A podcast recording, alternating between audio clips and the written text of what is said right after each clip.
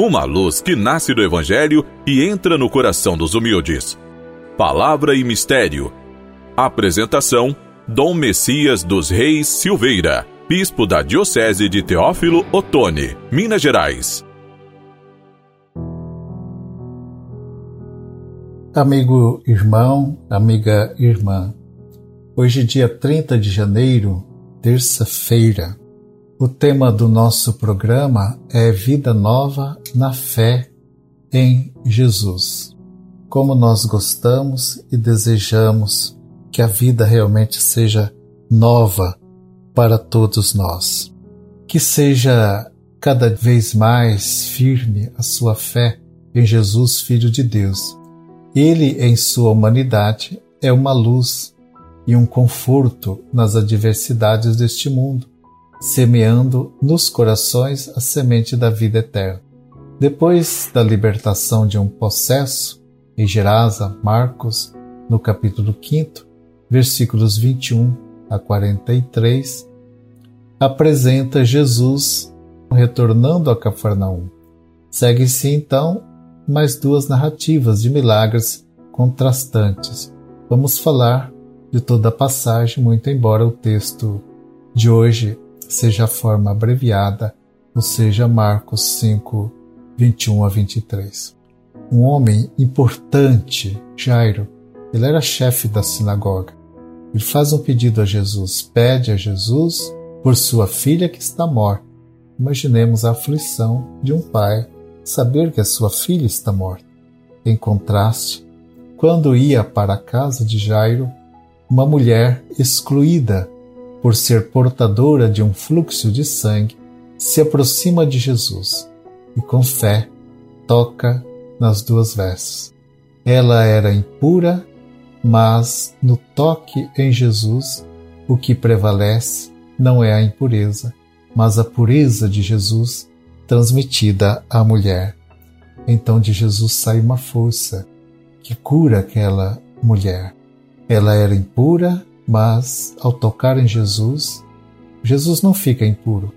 Pelo contrário, dele emana luz, emana vida, emana cura, emana pureza. Jesus, dando prioridade a esta mulher, declara sua libertação pela fé, mulher de grande fé. E quando ele entra na casa de Jairo, diz: Por que alvoraçais e chorais? A menina não está morta, mas dorme. E entre as zombarias dos presentes, Jesus vai até a menina morta e, pegando-a pela mão, lhe diz: Menina, levanta-te. A menina logo se levantou e começou a andar. É, meus irmãos e irmãs, que cena maravilhosa. Jesus, ele é capaz de trazer a vida. Esta menina recupera a vida atende o pedido de Jesus. Menina, levanta-te. Talvez hoje Jesus está olhando para cada um de nós que estamos caídos em alguma situação, estamos como mortos, e Ele toca na nossa mão e nos convida a levantar. Só conseguimos nos levantar tendo este contato com Cristo, realizando o encontro com Ele. Nós caímos muito, como caímos. Não queríamos, mas acontece que sempre caímos. Mas nós precisamos permitir e ver que Cristo está olhando por nós, que Ele está vindo ao nosso encontro, que Ele vem nos trazer a vida. O Evangelho de hoje descreve de forma entrelaçada estas duas ações miraculosas de Jesus: a cura da mulher, que padecia de um fluxo de sangue. Esta mulher sofria muito. Havia 12 anos de um fluxo de sanguíneo e também da filha de Jairo, que tinha a idade tão pouca, também 12 anos. A começar pela simbologia do número 12, Jesus cura completa e totalmente a que padecia por um tempo e talvez a que padecia pela vida toda. A menina tinha 12 anos, então era a vida toda dela. A mulher padecia por 12 anos, Quanto à mulher, além de sofrer fisicamente, ela sofria ainda pelo isolamento, às custas da lei bíblica relativa à impureza ritual, que obrigava essa mulher e, e todos os impuros ao afastamento do convívio social. Como se vê no relato, o que curou, salvou a mulher não foi simplesmente o toque nas vestes de Jesus, mas a sua fé.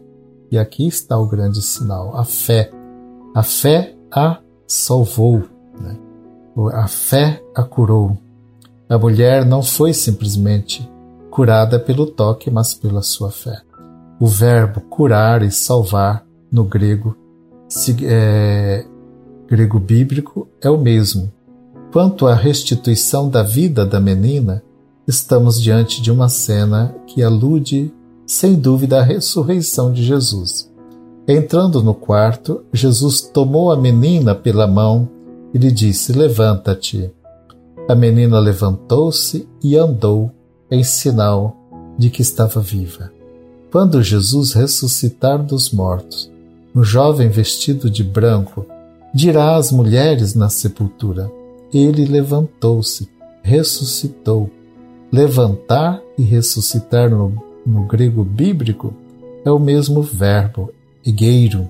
A morte torna-se apenas um sono para quem com ele e nele desperta, com e pela fé. Meus irmãos, minhas irmãs, peçamos que a nossa fé cresça, seja grande, que nos leve a sair da morte, sair de toda a situação que nos oprime, que nos tira a vida.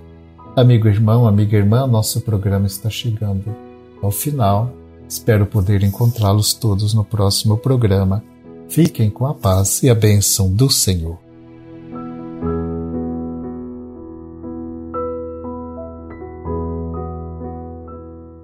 Ó Deus, purificai os vossos fiéis, inspirando-lhes verdadeiro arrependimento, para que possam triunfar dos maus desejos e comprazer-se sempre em vosso amor.